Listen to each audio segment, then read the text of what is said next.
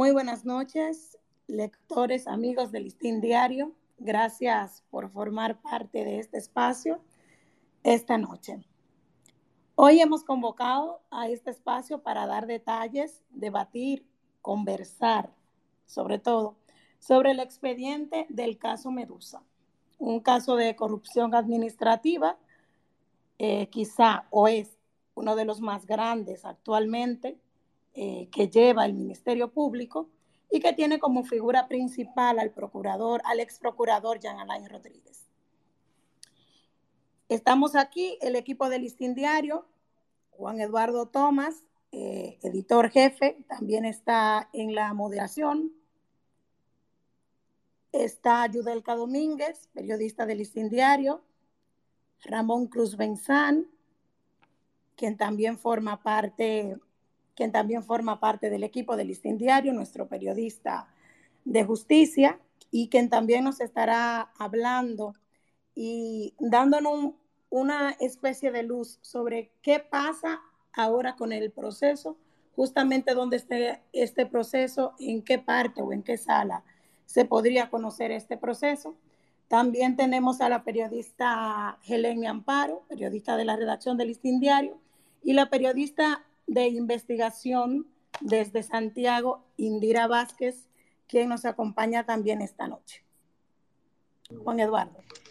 Bueno, buenas noches, un gusto eh, poder estar nueva vez con, con, la audiencia del listín, compartiendo en este, en este espacio, que ya es el segundo que, que logramos armar. El primero con una investigación que estuvimos presentando hace unos meses sobre los consulados de República Dominicana y ahora pues este segundo, que yo creo que eh, el tema realmente ha acaparado la atención de la, de la sociedad dominicana. Eh, debo decir, eh, y esto evidentemente un poco a broma, que mi condición en este espacio, tanto como el de Indira, es en representación del Cibao. Estamos desde Santiago los dos, conectados, y sobre todo, y yo creo que esto es una de las partes importantes que vamos a tener en la noche de hoy, es la visión de Indira de, las acusaciones que hace el Ministerio Público, cómo estaban afectando, por ejemplo, a esta, a esta región norte de la República Dominicana. Es importante, eh, antes de comenzar a debatir o antes de comenzar a compartir ideas, eh, yo creo que, es importante hacer un disclaimer. Eh, es importante alertar de que, bueno, lo que vamos a, a, ver o lo que vamos a escuchar esencialmente durante la noche de hoy es el expediente acusatorio que ha presentado la Procuraduría General de la República. Eh, esto no contiene, evidentemente, eh, eh, la defensa o los argumentos de defensa de la parte del ex Procurador General de la República, Jan Alain Rodríguez. como nosotros dijimos hace unos días en el, en el farol que hicimos, esto no es palabra de Dios, ni mucho menos. Esto es sencillamente la, la tesis que ha elaborado el Ministerio Público luego de su investigación de poco más de un año y eh, tendremos ya luego el momento para escuchar la defensa eh, de, de Jan Alain Rodríguez y de sus abogados y también de las otras 40 personas que están imputadas en este caso. De modo que yo creo que... Sobre todo. Sí. Eh, Hablamos de un caso muy grande, 63 acusados, entre ellos 41 personas físicas y 22 empresas. Es un, expediente largo, estamos hablando de, muchas páginas. Sí, estamos hablando de 12.273 páginas. 75. Sí. ya, ya puedes saber. Eh, estaba la broma en la redacción el viernes cuando, cuando pudimos conseguir el documento de que las computadoras estaban eh, frizando cuando descargábamos el documento por lo pesado que estaba. Eh, y, fue, la, fue la realidad. Yo creo que también un poco de la sorpresa por ese momento. Tenemos a, Ramón Cruz Benzán, que es el, nuestro periodista, nuestro redactor de temas de justicia. Eh, yo quiero agregar ahí que es el decano de los reporteros de justicia. Benzán tiene bastante experiencia en, en los tribunales de República Dominicana y sería bueno comenzar con él un poco para que nos dé un, una explicación de contexto, si se quiere, de cuál es la fase que sigue ahora, eh, una vez depositada la, acusación por parte del Ministerio Público, en qué, en qué escenario nos encontramos y cuáles serán los siguientes pasos procesales que se van a estar dando. Benzán, buenas noches. El micrófono, Benzán, buenas noches. Tienes que darle a desactivar. yo lo veo y no lo tiene eh, desactivado. Benzán, si nos escuchas. Ok, me escuchas. Perfectamente. Perfecto. Sí, perfecto. Como dice Wilson Camacho, es un expediente que no tiene precedente en la historia dominicana y en la región del país. Es un expediente con, estamos hablando de 12.275 páginas. Estamos hablando de 400 testigos. Estamos hablando de más de 3.000 pruebas materiales. Esto es eh, el doble o el triple de las demás acusaciones de los más implicados en el caso Coral, en el caso Antipulpo y en el caso Operación 13, que ya está llegando, dicho sea de paso, el caso Operación 13, ya casi en su fase final del juicio preliminar, está casi concluyendo.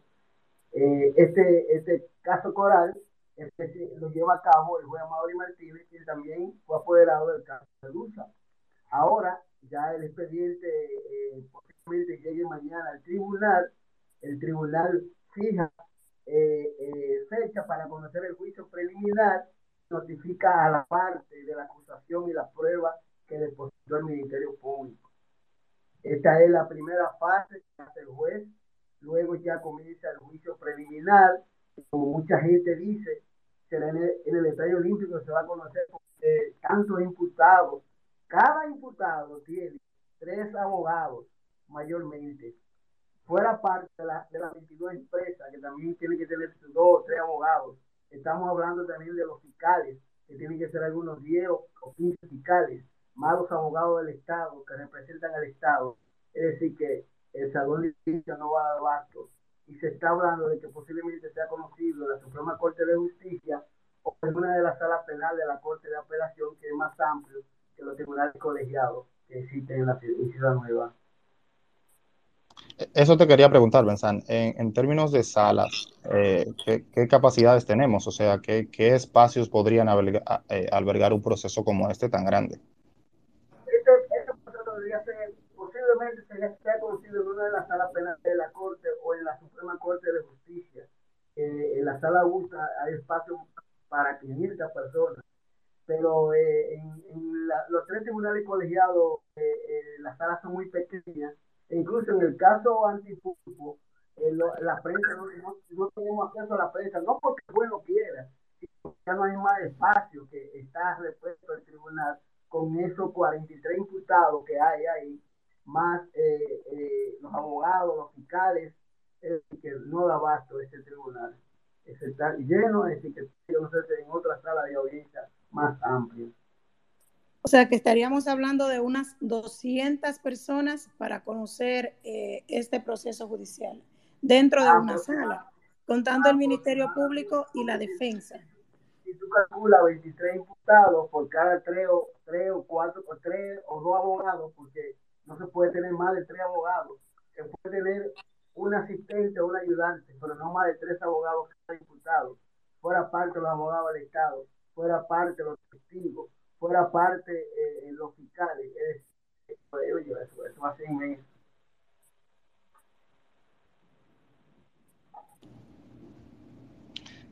Benzán, en el caso de, de, este juicio preliminar que va a comenzar, eh, existe la posibilidad de, de, transmisión en vivo, de poder ir siguiendo esas audiencias eh, minuto a minuto, ¿verdad? Sí, puede hacer que la Suprema Corte de Justicia eh, incluya para que se le envíe un enlace a los medios de comunicación que incluye que posiblemente no haya espacio para nosotros transmitir por la gran cantidad de personas, de testigos, imputados, eh, posiblemente den un enlace para ver la, la, la, audiencia en vivo. Perfecto, eso sería interesante porque eh, realmente, como has comentado, si, si tendríamos una asistencia tan nutrida de abogados y de personal vinculado al proceso, pues es cierto que para medios de comunicación también sería un poco complicado porque todos los medios quisieran tener entonces por lo menos dos representantes. En el caso de nosotros los diarios, eh, un periodista y un fotógrafo, y lo mismo con el caso de la televisión, que quisiera tener un camarógrafo y también un periodista. ¿Se tiene alguna previsión, Benzán, de, bueno, de lo que quizás cosas que, que se comenten sobre la posible fecha para apertura a juicio? La verdad criminales, principalmente en caso de corrupción, eh, en, el juicio preliminar dura poco. Mira el caso, por ejemplo, el caso Super Tucano, concluyó rápido. El caso de Tres Brazos concluyó rápido. El caso de Coral, de, Operación 3, ya el Ministerio Público concluyó, los abogados del Estado concluyeron, los abogados de, que representan a la banca de apuestas como que también concluyeron. La defensa está concluyeron, es decir, que eso en, dos o tres audiencias ya concluye el caso eh, Operación 13 pero en este caso será muy diferente por la gran cantidad de pruebas que dice tener el Ministerio Público, la gran cantidad de, páginas que, tiene la acusación, y imagínate 400 testigos que van a desfilar por ahí. Dicho sea de paso, dentro de ese testigo está eh, Rafael Cano Pao, que en principio fue sometido eh, conjuntamente con Yanalá Rodríguez la medida de corrupción, pero ahora es el testigo clave del Ministerio Público, aunque se dice que su, que su, que su declaración se da en, video, en videoconferencia por temor de que venga al país y pueda ocurrir algo. Ese, es un buen detalle. Esa posibilidad de, eh, es muy interesante ir manejándola porque se trata de uno de los testigos estrellas del caso para el Ministerio Público, donde, donde podemos decir que se ha cerrado un poco el caso y con, bueno, definitivamente la pieza fundamental con, con sus delaciones. Entonces, eso de, de, que lo pueda hacer de manera videoconferencia, yo creo que agrega un elemento que por lo menos a la defensa de Rodríguez eh, y a la defensa de los demás imputados de seguro que no le va a gustar mucho y que van a intentar pues, pues atacar por, esa, por ese lado. Quiero insistir con, el, con la parte de la defensa. Sí, sí, dime, Mesa. Además de, además de Cano también, eh, el Ministerio Público, según, eh, según una fuente de, de entero crédito, comentó el diario, están acercando más de los nuevos imputados eh, cerca para negociar y, y, y, de, y ya ganar Rodríguez para, para incluirlo despedirse. Tanto nuevos como parte de los viejos, no se quiere que se diga cuáles son los viejos porque pueden atentar contra su vida. Entendido. Bien, abrimos micrófonos. Eh, Yudelka Domínguez, periodista aquí de, la redacción que está con nosotros. Eh, vamos a ver un poco su perspectiva desde la, redacción cuando el viernes empezamos a recibir este voluminoso documento, a ver cuáles cosas a ella le han llamado un poco más la atención y luego empezamos con la audiencia. Chicos, eh, por favor, no se desesperen que los tenemos aquí en fila. Toda persona que quiera hablar puede solicitar y le daremos la oportunidad. Buenas noches a todos, un saludo muy especial a todo el que de una vez me está escribiendo por mensajería para decirme que quieren hablar o que no se escucha bien. A propósito de eso, Benzán, si te pudieras pegar un poquito más eh, del teléfono celular. Con el caso Medusa pasa algo muy interesante, que surge la pregunta de qué cosa buena, qué cosa bien hizo Jan Rodríguez, porque hay 12.000 mm, páginas que hablan todo de cosas negativas.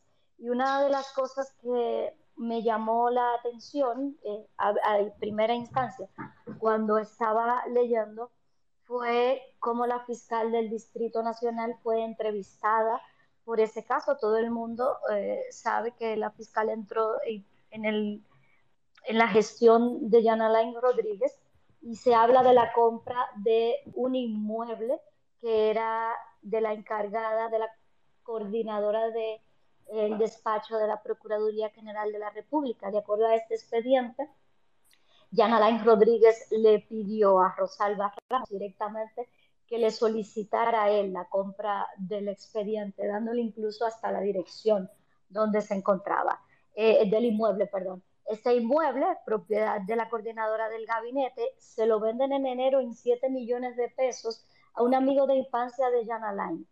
Y luego, tres meses después, en abril, esta persona lo vende en 19 millones de pesos a la Procuraduría General de la República. Y la Procuraduría, el Ministerio Público se pregunta ahí que qué ha pasado en ese corto tiempo por la exageración de, del inmueble, el alto costo que ha subido en ese momento. Y creo que es un dato interesante, además de que el inmueble no sirve para parqueos y se dice que Jan Alain recibió dinero por eh, la compra y la venta del mismo. Es importante señalar que hay muchos testigos en este caso y hay muchas personas que el Ministerio Público señala que estuvieron a la disposición de dar información.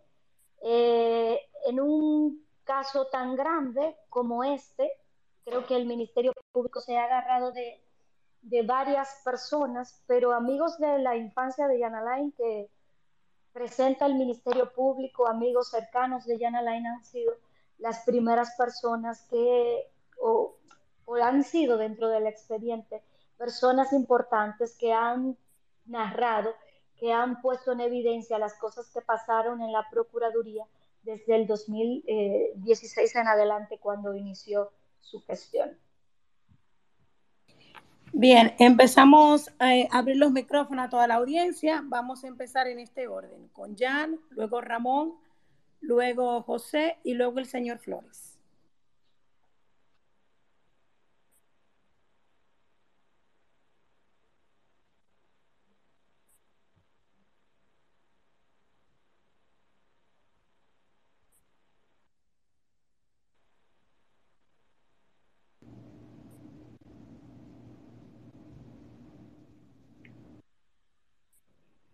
Hola Jan, buenas noches.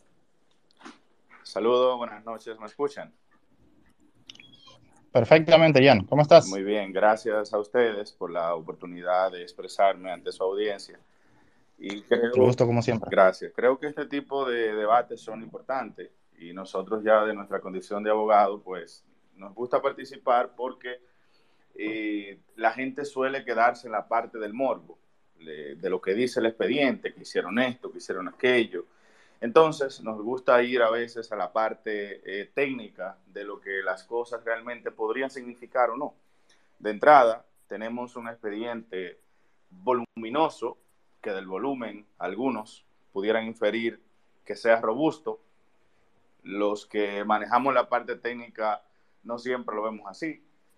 Y lo que quiero significar es que si bien es cierto que el Ministerio Público actual, encabezado, digamos, por la magistrada procuradora Miriam Germán, Jenny Berenice y el magistrado Wilson Camacho y demás colaboradores, han demostrado eh, grandes dotes de, de luchar contra la impunidad, de luchar contra la corrupción. Eso hay que reconocérselo.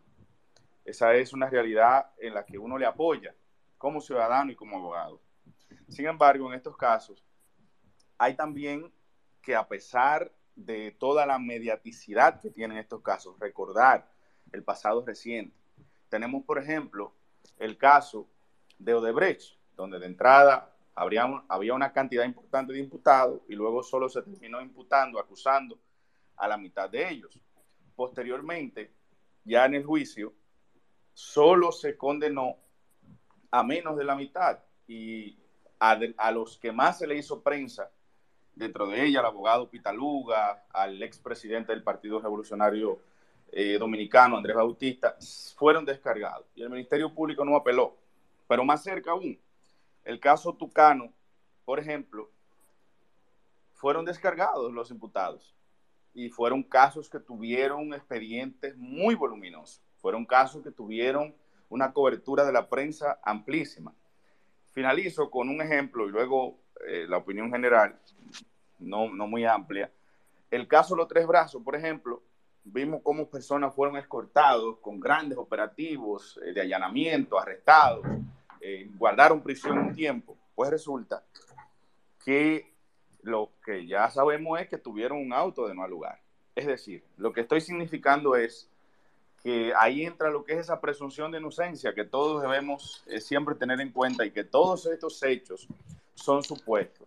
Claro, habrá que ver la calidad de las pruebas y eso habrá de determinarlo un juez. Ciertamente, cuando uno lee el expediente, ve los testigos, ve las declaraciones, uno puede inferir que existen elementos que comprometen al ex procurador y a sus colaboradores en actos reñidos con la ley.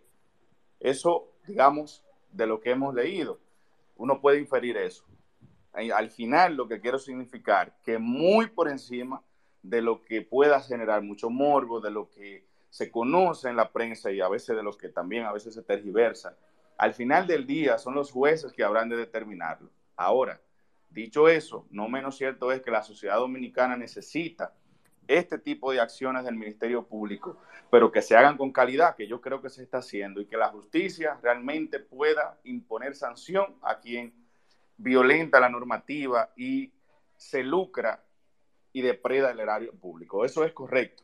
Esperemos a ver y ya veremos cómo la justicia termina estos importantes casos de corrupción, incluyendo el del ex procurador, que es un caso ciertamente sin precedentes.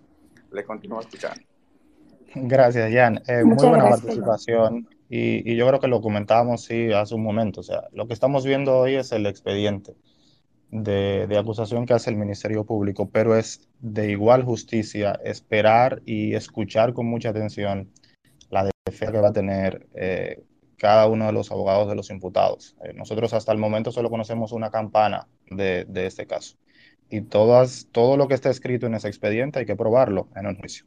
Yo creo que, que, la participación de Jan va muy, muy bien dirigida y es muy justa y es correcta. Eh, necesitamos esperar los procesos y que esa documentación que está escrita en ese expediente y todo aquello sea eh, sustentado luego en un tribunal y que, bueno, que sean los jueces finalmente los que decidan eh, y a partir de ahí podemos tener una idea un poquito más clara de realmente lo que sucedió y lo que no sucedió. Bien, damos paso a Indira Vázquez, periodista de investigación de Santiago. Indira, buenas noches.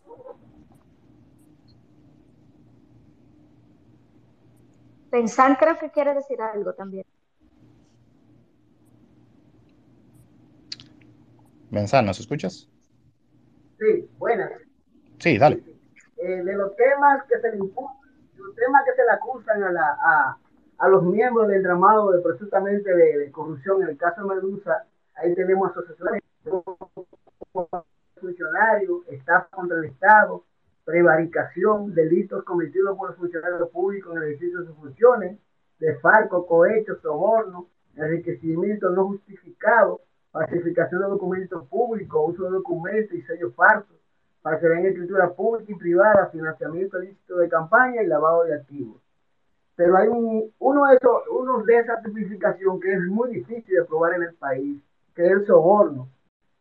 Ahí tenemos el caso Odebrecht, donde de soborno, en el caso supertucano y también en el caso también de, también se habla del caso de los tres brazos, es decir, que eh, eh, esa tipificación es, es, muy difícil de probar el soborno, aunque el Ministerio Público tiene eh, audio, tiene video, tiene pruebas que sustentan ese soborno a, a, a esa red de corrupción.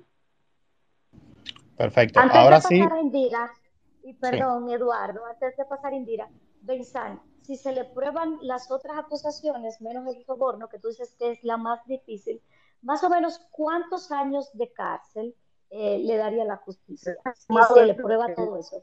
20 años de prisión. Gracias. Se estima. Indira Vázquez desde Santiago, muy buenas noches. Buenas noches a todos. Eh, yo los escucho y ciertamente quizás cuando nosotros recibimos la acusación, uno de los elementos que más nos llamaba la atención es que cuando la gente oye hablar de tantos miles de millones de pesos, no, no lo vincula a su bolsillo, o sea, no siente de qué manera eso me puede afectar a mí. Entonces, nosotros nos dimos la tarea de buscar, por ejemplo, en el caso de nosotros, de Santiago, ¿Cómo nos afecta eso directamente a nosotros? Para que la gente entienda cómo de forma pequeña se acaba el dinero. Entonces, eso ocurría, por ejemplo, en Rafael. En el caso de Rafael Hombres, por ejemplo, en Rafael Hombres, se, se supone que debía de llevarse 1.200 libras de pollo a la semana, pero se llevaban 700 libras. Y en uno de los informes, eh, el, el encargado, el director de Rafael Hombres, dice que al, hablar con el chofer que llevaba los alimentos, este decía que era que el, el, pollo se compraba congelado y se llevaba congelado, entonces se descongelaba en el camino. Entonces, por eso faltaban todas esas libras de pollo. Entonces, el director decía, pero cuando yo los recibo, los recibo congelados, o sea, no hay forma de que a mí me falte tantas libras de pollo.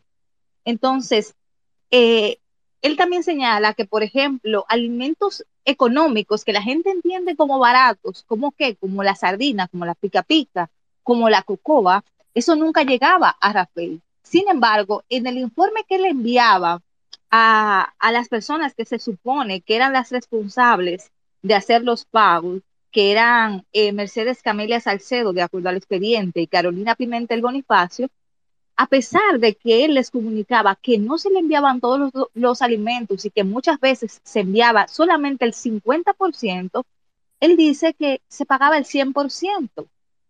Entonces, eso definitivamente nos llama la atención. Por ejemplo, en el caso, solo en el caso de Rafael, el expediente establece que entre el 2018 y 2020 se distrajeron más de 25 millones 881 mil 665 pesos.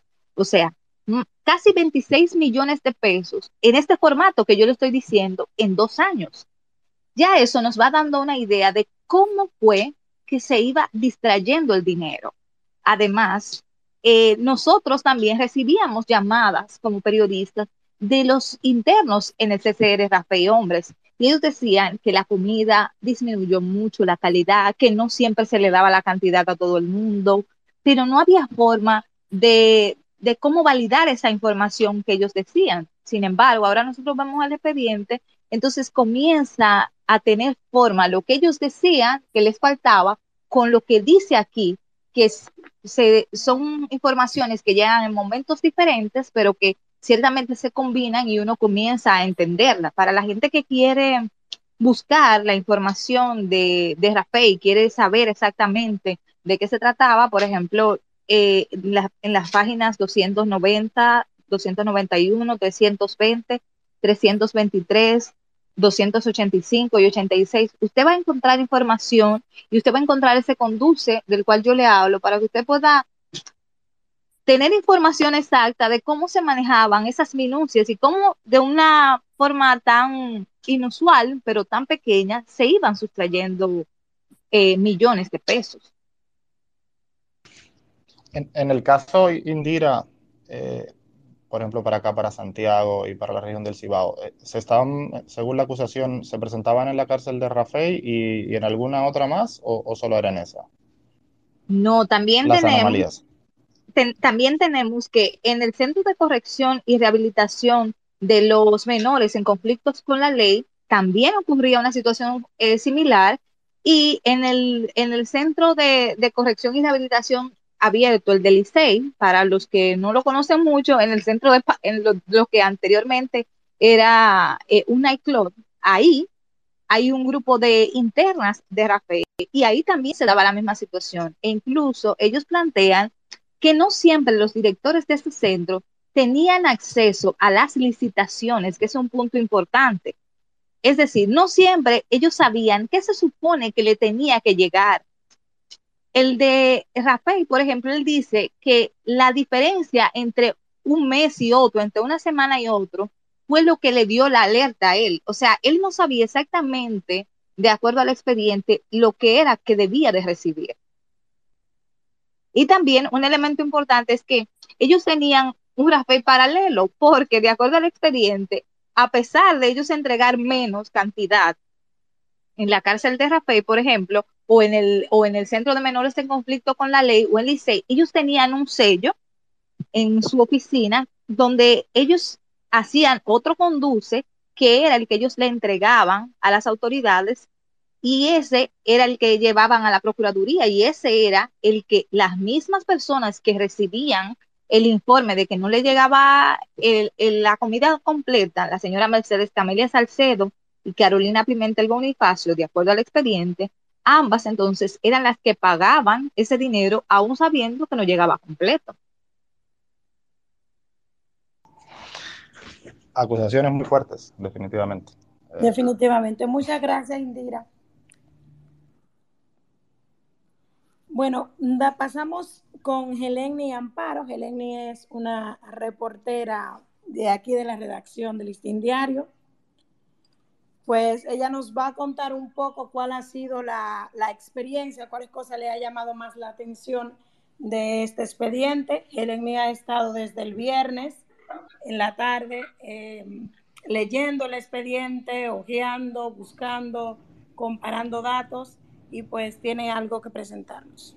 Eh, saludos. Pobre Helen, pobre Helen, que el viernes ya se iba cuando llegó el expediente y hubo que devolverlo. Eh, saludos, buenas noches, ¿me pueden escuchar?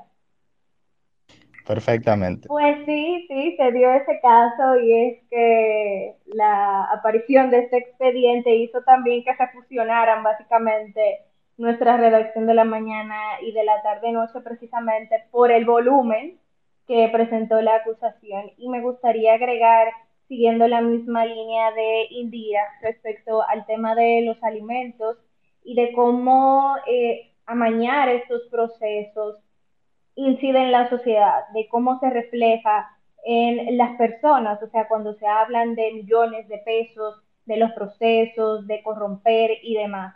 Mencionaba ella, por ejemplo, el tema de los alimentos que llegaban, que se supone debían llegar, que no llegaba esa cantidad, pero también en el documento se hace referencia a que estos alimentos llegaban en mal estado. Entonces estamos hablando de que también afectaban la salud de quienes estaban recluidos, de quienes estaban en proceso de reformación. Entonces, esto no era simplemente que llegaban, sino que eran aceptados como buenos por las personas que tenían la responsabilidad de condicionar, de cuestionar que era como bien señalaba Indira Pimentel y Mercedes, quienes, según la acusación, que hay que ser muy específicos en esta parte, según lo que expone el Ministerio Público, recibían eh, pues las provisiones como si fueran buenas. Entonces estamos hablando de un proceso en el que no solamente se desviaron fondos, sino que se atentó directamente contra el estado de salud de las personas que estaban recluidas, que están recluidas en estos centros, por ejemplo. Bien, damos paso a la audiencia. Ramón.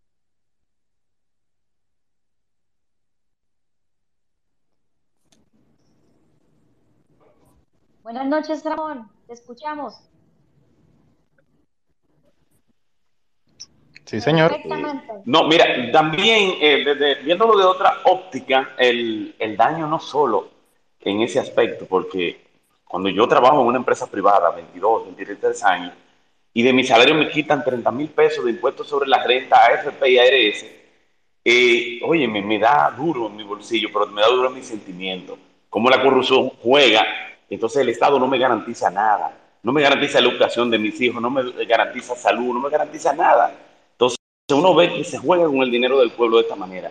Y uno ve una persona que llega al Estado y hace una declaración jurada de bienes iniciando su proceso de 225 millones que llamó la atención desde el primer día que entró a una posición pública.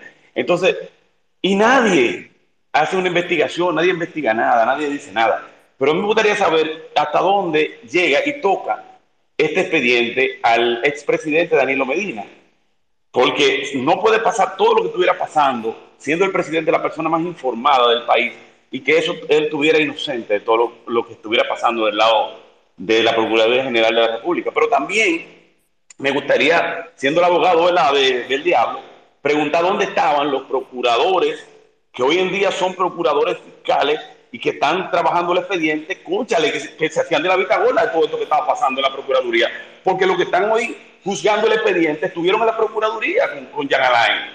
Obviamente, no digo que estaban en el proceso de corrupción que estaban, pero estaban ahí. ¿Por qué se hacían de la vista gorda? ¿Por qué no salía a relucir toda esta vagabundería y toda esta delincuencia que había en Procuraduría General de la República?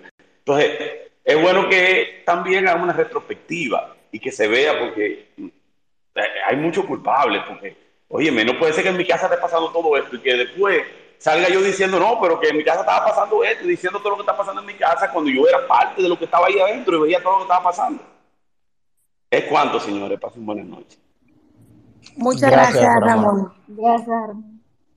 Hay un punto con lo que comentaba Ramón, eh, eh, perdón, Jude, cuando él hablaba del tema de la declaración jurada. En la acusación, una de las, de las tesis eh, principales que tiene el, Ministerio Público es que esa primera declaración jurada de Yanalain Rodríguez estaba falseada. Y, y, la idea que tienen los fiscales y que la han plasmado en el expediente es que eso se hizo así, o eso el ex procurador lo hizo así, con intenciones malsanas, con intenciones de, evidentemente, luego lucrarse del erario público para poder justificar luego la cantidad de dinero. Esa es una de las ideas que, que plantean los fiscales en, la acusación. Y luego, eh, con el caso del expresidente Danilo Medina, eh, es cierto que hay unas menciones eh, bastante fuertes y gravosas de la misma manera en la que se ha presentado en expedientes anteriores. Sin embargo, no hay una acusación directa contra el expresidente de la República, no hay una imputación, pero sí hay menciones en, en, este expediente, de la misma manera en la que se han producido otras menciones en expedientes anteriores. Ya nosotros escuchamos en un momento a, a personal de la PEP a decir que hay una investigación abierta contra el expresidente de la República, y que ellos se mantenían en el proceso de investigación. Cuando se presenta esta, esta acusación, yo creo que lo que podemos eh, inferir de, de, todo esto es que realmente la investigación ha seguido su curso y que, y que los fiscales la mantienen abierta porque vuelven con, con otras menciones importantes y con, no acusaciones de manera directa, pero con alusiones eh, bastante claras y bastante fuertes. Hay una parte, por ejemplo, del expediente donde habla de que Jan Alain Rodríguez estaba pidiendo que le dieran, eh, que le adelantaran un dinero en soborno porque lo estaban presionando de la casa grande. E, ese es el término que utiliza eh, el expediente en referencia a, al Palacio Nacional. Eh, llama, llama, mucho la atención, sí, este tipo de datos. Pero también el, la parte de la declaración jurada. O sea, aquí un político hace una declaración jurada y bueno, ya eso fue lo que declaró. Y hay políticos que se ha visto casos que declaran una casa eh, o un apartamento con un valor de 10 millones de pesos y cuatro años después ese inmueble cuesta lo mismo. Entonces no es posible porque nosotros que somos ciudadanos de a pie, que, que vivimos viendo, que entramos a páginas, que vemos cómo se van elevando los precios, no es posible que ese inmueble de ese político siga costando lo mismo. Entonces, seguimos como quiera en un círculo. O sea, lo que tú declaras en una declaración jurada, eso es lo que tú tienes. Pero tú lo puedes hacer con una buena intención o con una mala intención. Y después de ahí no hay manera de, comprobarte nada. Porque o estaba alterado o... ¿Sí, Yudelka?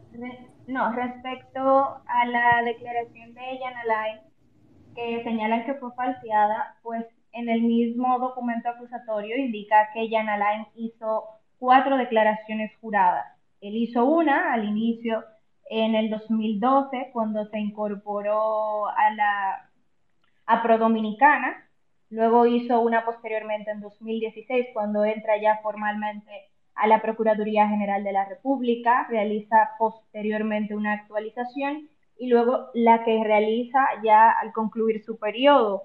Pero siguiendo esa misma línea, lo, primero en el expediente, cuando se refiere a Jan Alain, es específicamente eso. El Ministerio Público indica que el objetivo de Jan Alain, básicamente con su declaración falseada, era establecer una suma para alcanzarla durante su proceso en el Estado, o sea, desfalcar el erario público para su, suplir esa cifra que él había contemplado en su declaración jurada de bienes porque en uno de los aspectos que detallan es que en efectivo Jan Alain no tenía ni un millón de pesos en sus cuentas. Y eso es un tema, y es un tema delicado, es un tema delicado, porque ocurre, por ejemplo, con el caso del ex procurador, porque es una persona que se está investigando. Pero ¿cómo es posible que un político cuando entre a una, a una función, eh, un ministro, lo que sea, entra a una función pública, tenga un inmueble con un valor y cuatro años después esa casa, ese apartamento cueste lo mismo.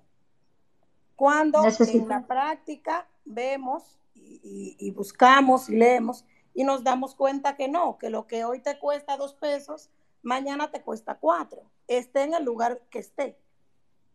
Lo que pasa es que no se le da un seguimiento a las declaraciones juradas que hacen los funcionarios públicos, pero quiero agregar algo a lo que decía Ramón primero, que cuestionaba, y a lo que decía Eduardo. Lo primero es que ya eh, Wilson Camacho dijo ciertamente que hay una investigación abierta contra Danilo Medina, pero también eh, la fiscal ha dicho... Mirna, Mirna Ortiz. Mirna, Mirna, Mirna Ortiz ha dicho que todavía no hay elementos vinculantes como para presentar una acusación formal contra el expresidente Danilo Medina, pero sí hay una investigación abierta, pero tampoco es la primera vez que se menciona a Danilo Medina en un expediente acusatorio contra algunos de los funcionarios de este, del gobierno pasado. Una cosa importante es que supuestamente, según dice el expediente, que se menciona al expresidente 19 veces, el, el expresidente Danilo Medina sí sabía, de acuerdo al expediente, que Alain Rodríguez utilizaba dinero de la Procuraduría General de la República para pagar asesores. Eso lo dice el expediente acusatorio de este caso, además de que era básicamente tenía un apoyo sin condición. Recuerdo una de las noticias que sacamos del listín diario es que, es que con un papelito fue que se empezó el plan de humanización de las cárceles de este país y no se, no se tenía ni siquiera planos, ni proyecciones, ni ejecutoria, nada. Simplemente el Danilo Medina firmó una nota manuscrita indicando, ministro Santana, proceda con la solicitud que había hecho Jan Alain Rodríguez. Con, yo creo, quisiera volver un momento antes de seguir con la audiencia al punto de la declaración jurada de Cámara de Cuentas. Eh, esto eh, quizá a nosotros nos alerte ahora, pero hace mucho tiempo que, que, los medios de comunicación en República Dominicana han venido publicando de manera reiterada los incumplimientos de funcionarios electos y no electos al, a, presentar su declaración jurada. O sea, nosotros hemos tenido funcionarios eh, y hemos tenido legisladores y probablemente me parece que tenemos todavía legisladores que no han hecho su, su declaración jurada y, siguen en sus funciones con muchísima naturalidad. Claro, es cierto que cuando comenzó este gobierno hubo un precedente bastante importante e interesante y fue la suspensión de un grupo de funcionarios que no habían presentado a tiempo su declaración jurada. Pero la Cámara de Cuentas eh, periódicamente publica un informe de, digamos que de los morosos, eh, eh, el grupo de funcionarios públicos que están electos y los que no, que no cumplen con la ley de presentar su declaración jurada. Lo que quiero señalar es que eso tiene años sucediendo y no pasa absolutamente nada. Claro, ahora probablemente con el caso de Yana Láenz Rodríguez y la operación Medusa nos alarmamos, pero hace mucho tiempo que la Cámara de Cuentas publica estos informes con nombres y apellidos y posiciones y todo, y en este país no ha pasado nada. Y la mayor cantidad de incumplidores son funcionarios electos, regidores, alcaldes, directores de distritos municipales, vocales, eh, diputados, diputados de la República, la gente que crea las leyes y son los primeros que comienzan a incumplir. Entonces, yo creo que ese es un buen tema para la reflexión y para la discusión. Eh, claro, ahora nos, nos, alarmamos con el caso de Jan Alain de, que supuestamente presentó una, una, declaración jurada alterada. Pero, ¿quién nos dice a nosotros que, que esas declaraciones juradas que se están presentando primero son realmente ciertas? O sea, ¿quién verifica eso? Y luego, porque no hacemos nada con la gente que incumple la ley y no presenta ninguna declaración jurada. Bien, vamos a abrir los micrófonos. Pasamos con José. Buenas noches, José. José, buenas noches. Hola, José, bienvenido. Señor Padua, adelante, puede hablar, puede abrir el micrófono y conversar con nosotros. ¿Me escuchan? Sí, señor. perfecto, perfecto. Muchas gracias por la oportunidad de participar. Les mando un, un, gusto para nosotros. Les mando un afectuoso saludo desde el sur de Texas. Yo vivo en el sur de Texas y le he estado dando bastante seguimiento al caso Medusa, incluso desde antes de que se generara lo que es el caso Medusa. Este, bueno, miren, yo no soy abogado y reconozco el principio legal sobre la presunción de inocencia de las personas hasta que un juez lo condene. Ahora bien, no soy abogado, no soy juez, ni estoy en un tribunal y yo no me acojo a ese principio. Yo creo, considero, de que Yanalán tiene culpabilidad. Entonces, miren, Jean no es reconocido por ser un hombre simpático. Jean Alain es un hombre elitista. Lo que quiero señalar con eso es que él no usó el poder del convencimiento para que compañeros de partido persiguieran compañeros de partido, para que periodistas persiguieran periodistas, para que amigos persiguieran enemigos.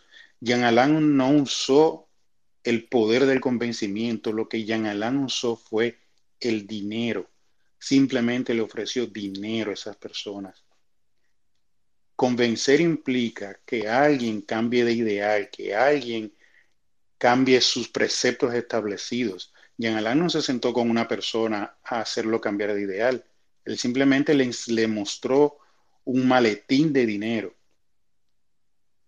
Yo soy de la romana, señores, y me da pena ver la romana. Le voy a dar este dato. Se menciona 601 veces en el expediente. Da pena ver cómo compañeros del PLD, yo lo veía matándose en las redes sociales. Alguien opinaba algo en contra de Yanalán y le salía una jauría de compañeros del mismo partido en las redes andan rodando unas cuantas fotografías, ¿verdad? De muchachos que le teníamos cierto criterio, donde están de plácemes con, con Jean Alain Rodríguez, que ahora mismo no ni quiere que, lo mencionen. Incluso eh, podemos ver que él logró, él logró hacer que personas religiosas reconocidas se los convirtió en sus cómplices. Está el caso de la Casa de Sion y en la Romana eh, el community manager de una iglesia bastante famosa que tiene sucursales en La Romana, en Santo Domingo, en Estados Unidos. El community manager de esa iglesia era quien le manejaba a él sus redes, eh, sus perfiles sociales.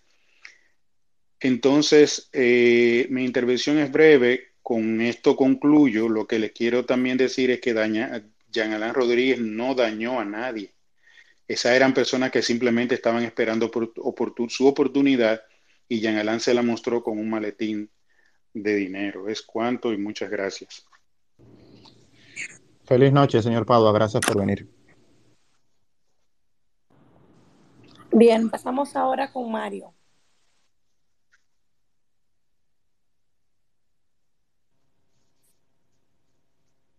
Buenas noches, Mario. Buenas noches, ¿me escuchan bien? Perfecto. Sí, mira, yo me animé a participar aquí escuchando todo lo que están hablando del caso Medusa, porque a mí me ha sorprendido sobremanera que eh, tanto la opinión pública, ustedes los periodistas y los medios de comunicación tradicionales, están tomando el caso desde el punto de vista apariciones nuevas que han introducido ahora en la acusación, como por ejemplo el tema de las cuentas falsas, que, que una oficina política que hicieron eh, en la Procuraduría, y se ha dejado un tanto de lado lo que tenemos un año escuchando con la acusación Medusa. Tenemos un año escuchando que Jean Alain Rodríguez se había beneficiado de una sobrevaluación de una obra, de una obra que se llama La cárcel La Nueva Victoria esa obra la construyó una empresa, entonces había brillado por, por la ausencia en la investigación, no solamente en la investigación, sino también en, en, los, en los interrogatorios, ¿no? A los responsables de la construcción de la obra, que, son, que fue la empresa que la construyó, en este caso Macarrulla.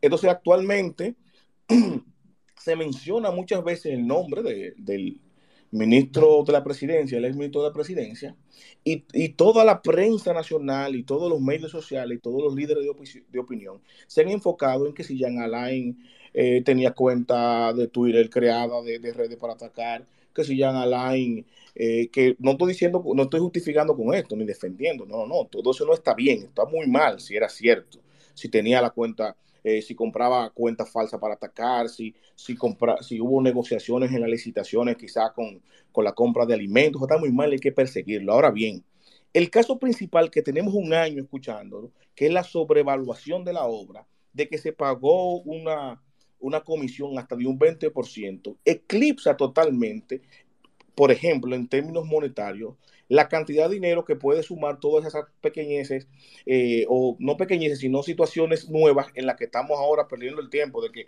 que cuenta falsa, que, que, que, lo otro, y nadie se ha enfocado en, los medios de comunicación en los elementos nuevos, que estamos hablando de más de 21 empresas, que estamos hablando de más de 20 apellidos importantes, de empresarios importantes que están como novedad dentro del caso Medusa, no solamente el de Jean Alain Rodríguez. Entonces, que, que si tenía cuenta, que si persigue. No, no, ¿por qué no nos centramos en, en, el, en el centro de, la, de lo que fue la acusación, de lo que fue este año completo, este año y, y varios meses del caso Medusa, que fue la sobrevaluación de la obra? Yo pensé, yo particularmente, y esto lo digo para cerrar, que a esta altura de juego en la acusación íbamos a estar viendo eh, cómo fue que se sobrevaluó la obra, de cuánto cuántos blogs de más se compraron, cuántas varillas fue que se sobrevaluaron, porque ese fue el centro de, de, de, del ojo del huracán de toda la acusación. Automáticamente ahora sale a relucir el ministro y, brilla por su ausencia también en la, en la acusación, nada más está preso Jean Alain Rodríguez, entonces ahora todo el mundo se ha descantado para hablar de que, él tenía cuenta falsa, de que, de que tiene una oficina política en la Procuraduría, de que de, de esto y que lo otro, y 20 mil cosas de esas 12 mil páginas, pero nadie habla del centro del problema, la sobrevaluación. Que es quién sobrevaluó, quién construyó la cárcel sobrevaluada y quién pagó la sobrevaluación allá en Alain, que es la, empresa principal de la que brilla por la ausencia en todos los comentarios, inclusive en este foro. Tenemos rato escuchando, yo tengo todo el mundo escuchado, escuchando, hablando de, de los detalles de, de, la oficina, de las redes, de la cuenta falsa, pero nadie se pregunta, ven acá, ¿y cómo fue que pagó la sobrevaluación? ¿Cómo fue que sobrevaluaron? ¿Quién puso lo, los montos de mal en la, sobre, en la sobrevaluación? ¿Cómo le entregan ese dinero eh, a Jan Alain? ¿Quién de la empresa de, de, de Lisando le entregó ese dinero al ex procurador? Esa es mi inquietud y por eso me animé a intervenir. Muchas gracias. Gracias a usted, señor Mario. Eh, respetuosamente me gustaría, me gustaría diferir un poco de usted, porque me parece que sí se ha informado bastante claro el tema de la empresa constructora, al punto de que eh, el ministro de la presidencia tuvo que tomar una licencia eh, precisamente por la presión social que empezó eh, una vez se conoció eh, primero el listado de acusados y luego cuando salió el expediente. Eh, de modo que yo creo que todos los medios han publicado, bueno, no puedo decir todos porque sería demasiado absoluto, pero me parece que los medios de comunicación han cubierto eso, lo han hecho de manera responsable y lo han hecho de forma correcta. O sea, no. Una, otra cosa es que la atención de la gente, por cualquier razón, se pueda desviar a un punto o a otro, al punto que a la gente le parezca interesante. Eso es otro asunto. Pero me parece que los medios sí han dicho de manera muy clara lo que se refiere al tema de las construcciones. Solo quería... Bueno, también me, me, parece para agregar algo, algo, que todo lo que se está haciendo es trabajándose en base a lo que dice la acusación, el expediente del Ministerio Público y el expediente desde la primera página hasta la última página, todo eh, tiene como figura principal al ex procurador. Entonces es algo también importante a destacar. En el caso, por ejemplo, de, del listín diario, quien ha dado seguimiento al tema, se ha dado cuenta que todos los temas se, se, han ido trabajando. Quisiéramos en verdad publicarlo todo, pero es demasiado y vamos por, por, por procesos. Recuerden que son 12.275 páginas, pero desde el primer día todos los datos y detalles sobre todo centrado en la construcción de la cárcel de la Nueva Victoria, por lo menos en el caso de este diario sí se sacó. Y sé que también otros diarios también lo sacaron porque claro que sí. eh, lo leí. Y todavía yo estamos leyendo, que, eh, todavía, todavía, no hemos terminado. Indira, yo puedo, algo? Sí, yo puedo aportarles también que, por ejemplo, él, él, quería saber un poco cómo funcionaba el entramado. Yo le voy a hablar un poquito de cómo funcionó aquí en Rafael. El día 17 de diciembre fue cuando se le adjudicó la construcción de los dos edificios nuevos que se iban a hacer en Rafael. Tres días después se firmó el contrato. Casi 20 días después, o sea, el 8 de enero del 2019, entonces se procedió al pago del 20% del dinero acordado. que el dinero acordado era 113 millones 509 mil 267 pesos. Entonces, el 20% equivalía a poco más de 22 millones de pesos. Dos semanas después, esa persona, el ingeniero Wilfredo Castellanos Laos, recibió una llamada de, de Jonathan Joel Rodríguez que le pidió que le diera la parte que le correspondía a ellos de ese 20% que le entregaron. Él dice que por unas razones del plano, de que habían algunos errores, él le dijo que no se podía entregar ese dinero. Entonces, más adelante, él recibió otra nueva llamada que le dice que él tenía que, él estaba invitado a una cena, que a un desayuno que lo invitaba el señor Canosaco y que su empresa debía de aportar por lo menos dos millones de pesos y se llevaba en un sobre de Manila y él lo entregaba, lo entregó en la actividad en una bandeja.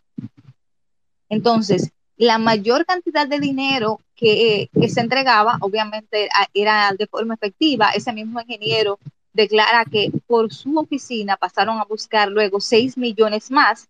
Y antes de concluir, o sea, luego de, que se le pagó la, la, última parte de la obra de él, se pagó en julio del 2020 ya, eh, justo el 21 de julio, o sea, después de que ya habían pasado las elecciones y antes de procedérsele al pago completo, a él se le descontó la parte que a él le faltaba por pagarle a, a la estructura, de acuerdo al informe del Ministerio Público.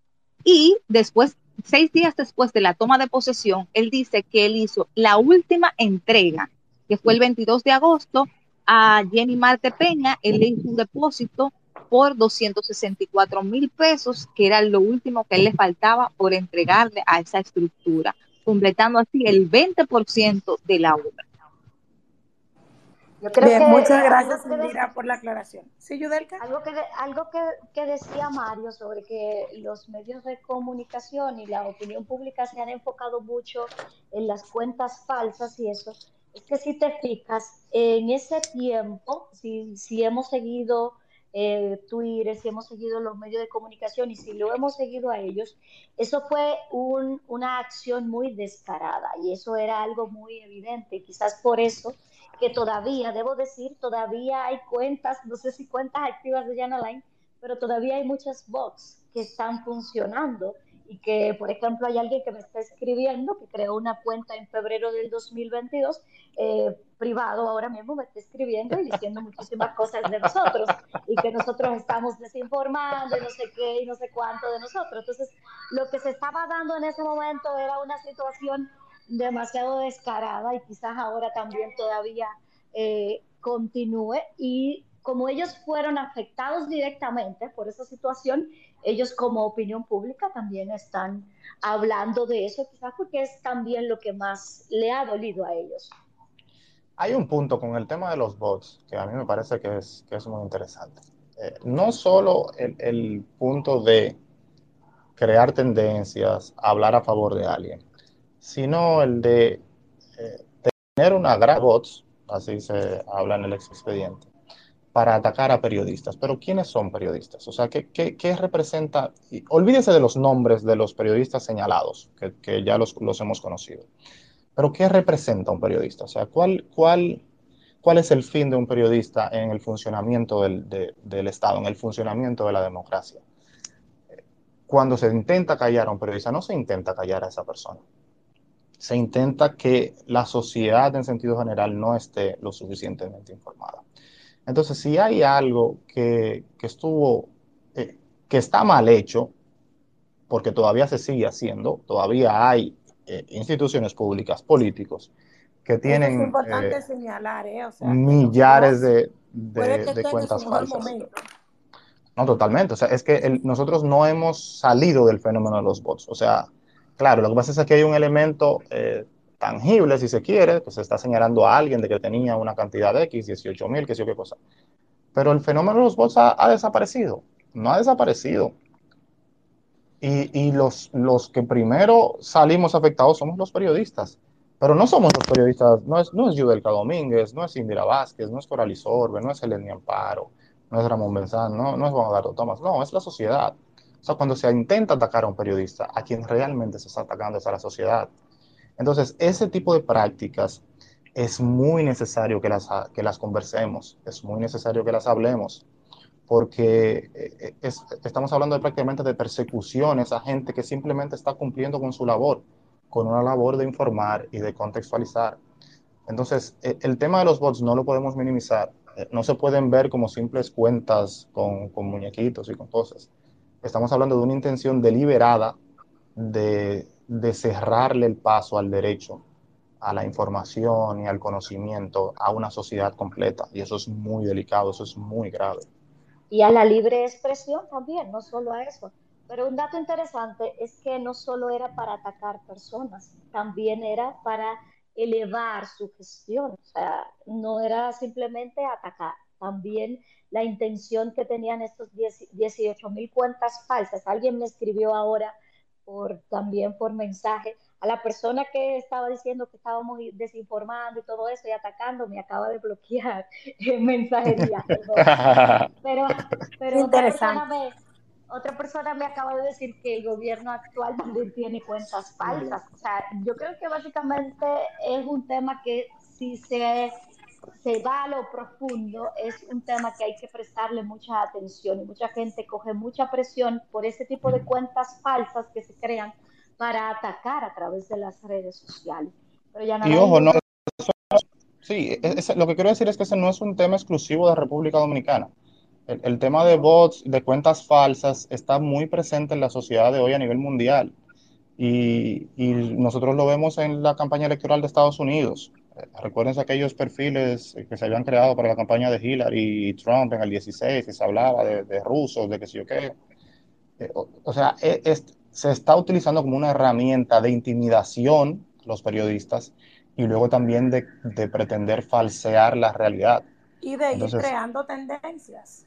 Y de ir, eso, de falsear la realidad, de que la gente piense que...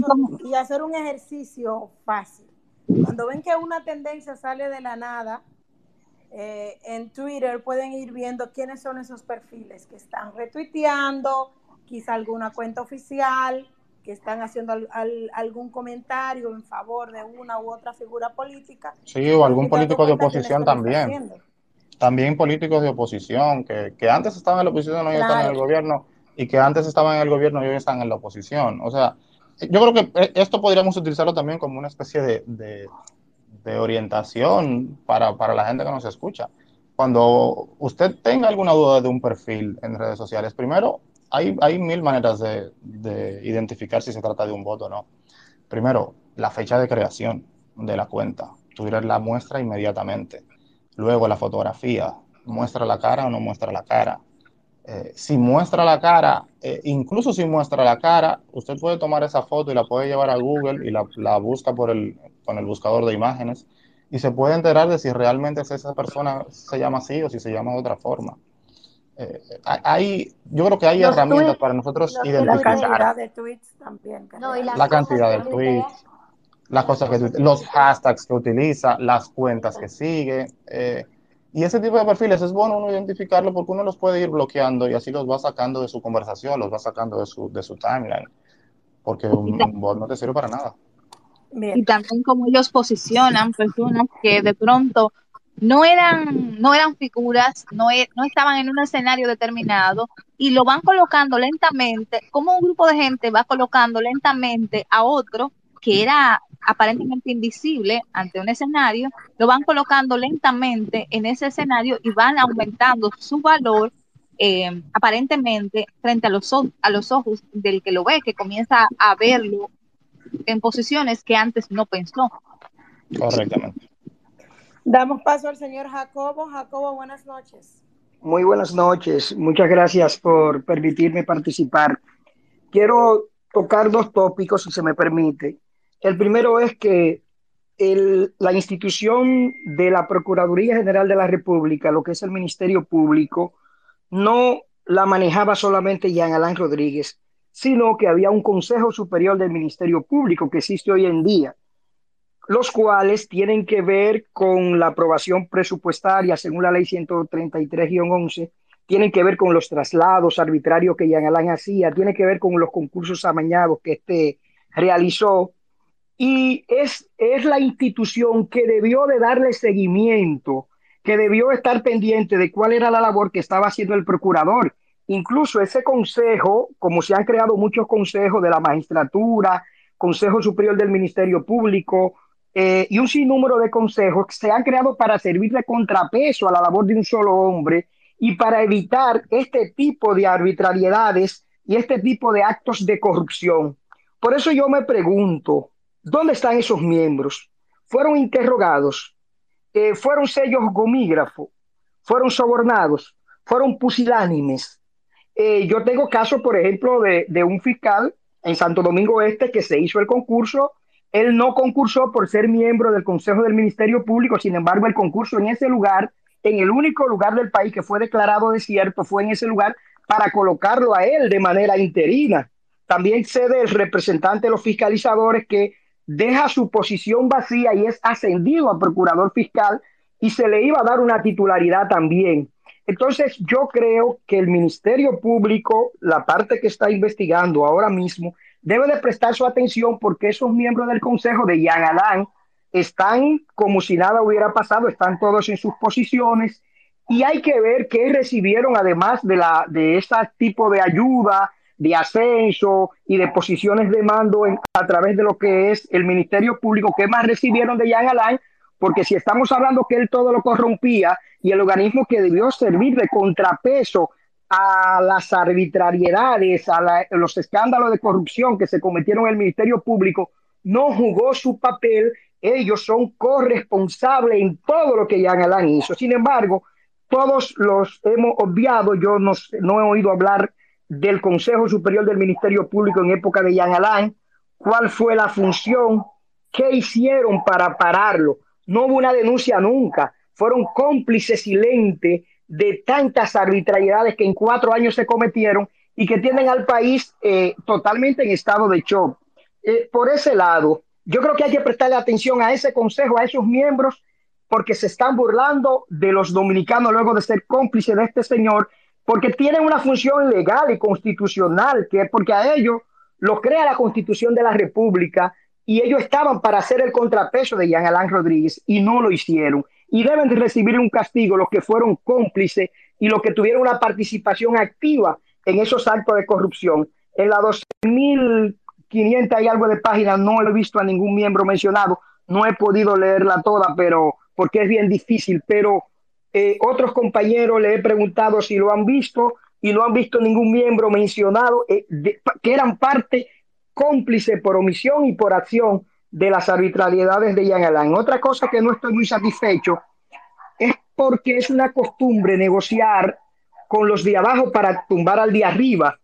En la negociación de Rafael Cano, todo el que sabe las intríngulis de la Procuraduría General de la República sabe que este señor tenía la misma participación en los actos de corrupción que Jean Alain Rodríguez. Era el cerebro, era el, era todo.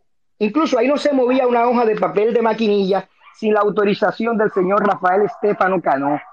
Eh, era el armador. Jean Alain era la figura pública y, y, está preso y es la figura conocida. Ahora, ahí no hubo un acto de corrupción en lo que este señor no participó. Y a mí, como dominicano, como abogado, como, como ente de la sociedad, me duele que se haya negociado con una persona tan principal eh, en, este, en estos actos eh, de corrupción que cometió Jean Alain Rodríguez. Creo que eh, no merecía ese tipo de negociación porque estamos hablando de dos generales.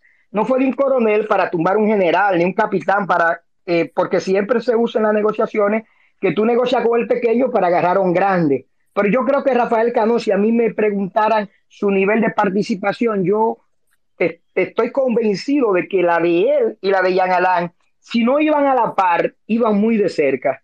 Así que muchas gracias por permitirme participar. A usted, señor. Gracias a usted. Eh, damos la oportunidad al señor Sánchez. Hola, buenas noches. Buenas noches, buenas noches y gracias a ustedes por, por permitir este espacio de opinión y sobre todo con tantas informaciones importantes para todos. Miren, de mi parte yo pienso que eh, ya el país eh, debe dejarse de paños tibios con esto de los robos de los funcionarios públicos. tenemos desde que se fundó la República que venimos de, de, robo en robo y de atraco al erario público y de atraco al erario público. Las grandes fortunas de nuestro país están eh, basadas, muchas de ellas, en negocios no transparentes con el Estado. Si vemos lo que ha ocurrido en, de acuerdo a los montos desfalcados en el gobierno anterior que ha dicho la Procuraduría, y si sumamos todos esos montos, podemos ver que probablemente todo el dinero que se ha cogido prestado en, en, este gobierno que está corriendo pudo haberse cubierto con todo lo que se ha desfalcado, pero con el consiguiente problema de que nuestras generaciones, nuestros hijos están cargando con un fardo de deuda que al final dará el traste también con un país completamente eh, con recursos muy limitados por las altas deudas que ha tenido que contraer. Yo soy de opinión de que debemos dejarnos de paños tibios, no tantas teorías, ni tantas opiniones, ni batir tanto lo mismo. Sabemos que hay lo que se llama invertir el fardo de la prueba. Si usted no puede de, de, eh, justificar lo que usted tiene, automáticamente hay que quitarle todo lo que tiene y someterlo a la justicia. No podemos seguir.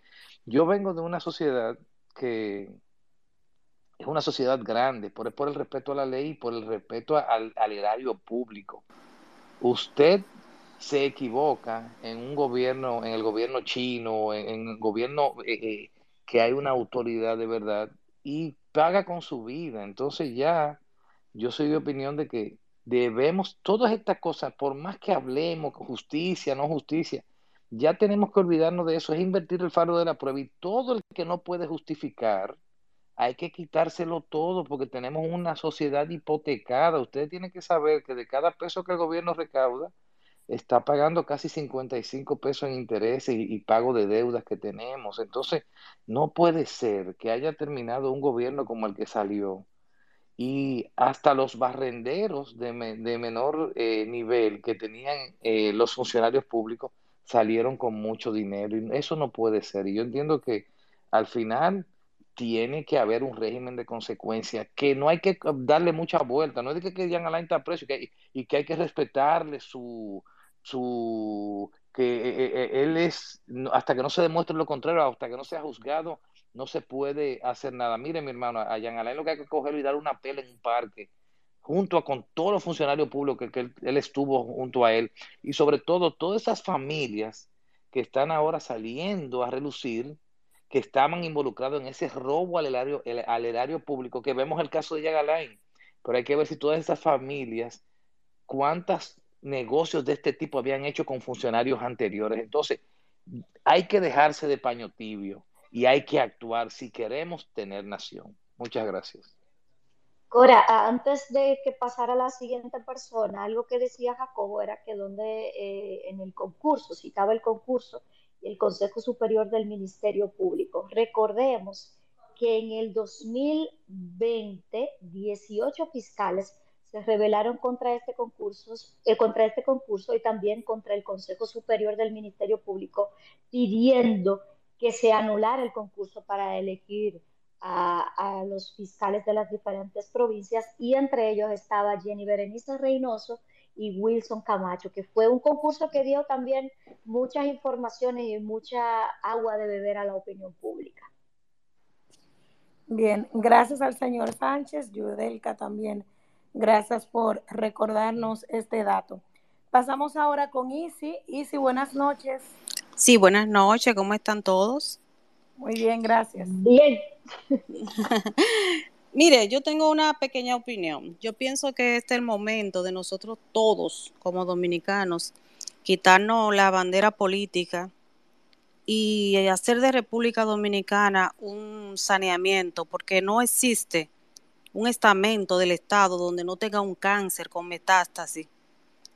En todos los en todos los lugares, en todos, no existe uno. Ahora el caso de Jan Alain, pero si nos ponemos a rebuscar y a rebuscar y a rebuscar, es cosas muy grandes. ¿eh? Debemos de ese ministerio público preservarlo, apoyarlo y que caiga quien tenga que caer. Ya basta, ya basta. de que nosotros tengamos que vivir como esclavos, de que tengamos que zarpar de nuestro país. Yo me da, yo con sorpresa me he dado cuenta ahora que mi país es sumamente rico y tuve que emigrar, pero mi país no es, no es pobre y nunca vamos a salir del subdesarrollo mientras no estén gentes tan corruptas, no estén manejando. Es un momento histórico. Con el caso de Jan Alain es ahora, pero hay casos muy grandes todavía. Entonces, yo lo único que quiero preguntarle a alguien que sea abogado, que me pueda eh, eh, aclarar un poquito, ¿cómo se le quita el dinero a esa gente? Porque estamos hablando de cárcel, cárcel, cárcel, cárcel, pero ¿cómo se le quita el dinero? Porque más, ya la justicia lo condenó, y es la justicia social que te condena y esa, esa, esa tacha no te la quita nadie. Ahora bien, ¿cómo se le quita el dinero a esa gente? Buenas noches, si alguien me puede instruir en eso, eso es mi, mi pregunta. Gracias.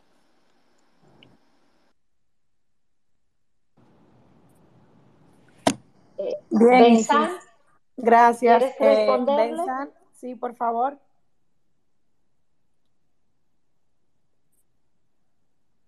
Bueno, lo que viene de Benzán, recuerden que el Ministerio Público hace incautaciones de bienes.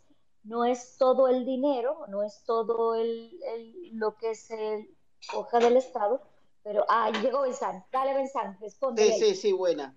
Eh, recuerden que el presidente eh, Abinader designó un equipo de, de- abogados quienes se van a encargar de recuperar todos esos bienes recuperados a través de cuando se emita. Pronto se emite una sentencia definitiva, ya todos esos bienes serán decomisados a favor del Estado Dominicano. Por eso es que designan ese equipo de abogados y cada, cada es- es- son 35 abogados. En cada uno de esos casos de corrupción que están activos en los tribunales, eh, hay entre 6 y 7 abogados que están representando al Estado. Y tan pronto haya una sentencia definitiva, ya esos bienes serán decomisados a favor del Estado Dominicano. Estamos hablando del caso Antipulpo, del caso Antipulpo, Coral, estamos hablando del caso Coral Corar, 5G, estamos hablando del caso Operación 13 y estamos hablando del caso Medusa. de este caso Medusa. Exacto. hay para 35 Pero, saber. pero abogados ella, designados para, para cada uno de ella esos casos. pregunta, ella pregunta específicamente, Benzán, si se puede devolver para atrás todo lo que, por ejemplo, si el Ministerio Público dice, se cogieron dos mil pesos, si esos dos mil pesos hay seguridad de que pueden ser recuperados. Sí, sí, pero cuando hay una sentencia definitiva, cuando hay una sentencia definitiva que, que, que, que adquiera la cosa a la, a la, a la autoridad eh, juzgada, es decir, que ya vaya a la Suprema y que la Suprema decida ya y dice, bueno, eh, se confirma esta, esta sentencia condenatoria. Entonces ya a partir de ahí ya comienza un proceso de decomiso de todos esos bienes. Y también recordemos, y también recordemos que eh, los abogados, en este caso Medusa, demandaron el pago de más de 9 mil millones como reparación. O sea, ellos se constituyeron en accionante civil, como dice Benzán en este caso, y ellos han demandado de, de Jean Alain y los imputados más de 9 mil millones de pesos como reparación en, en el caso Medusa. O sea, que ya cuando lleguen al Estado, ya el Estado sabrá qué hacer con ellos. Esperemos que la duda de Isi ya haya estado clara. Bien, vamos a pasar con el señor Ambiori, que lo tenemos aquí en la lista. Ambiori, buenas noches.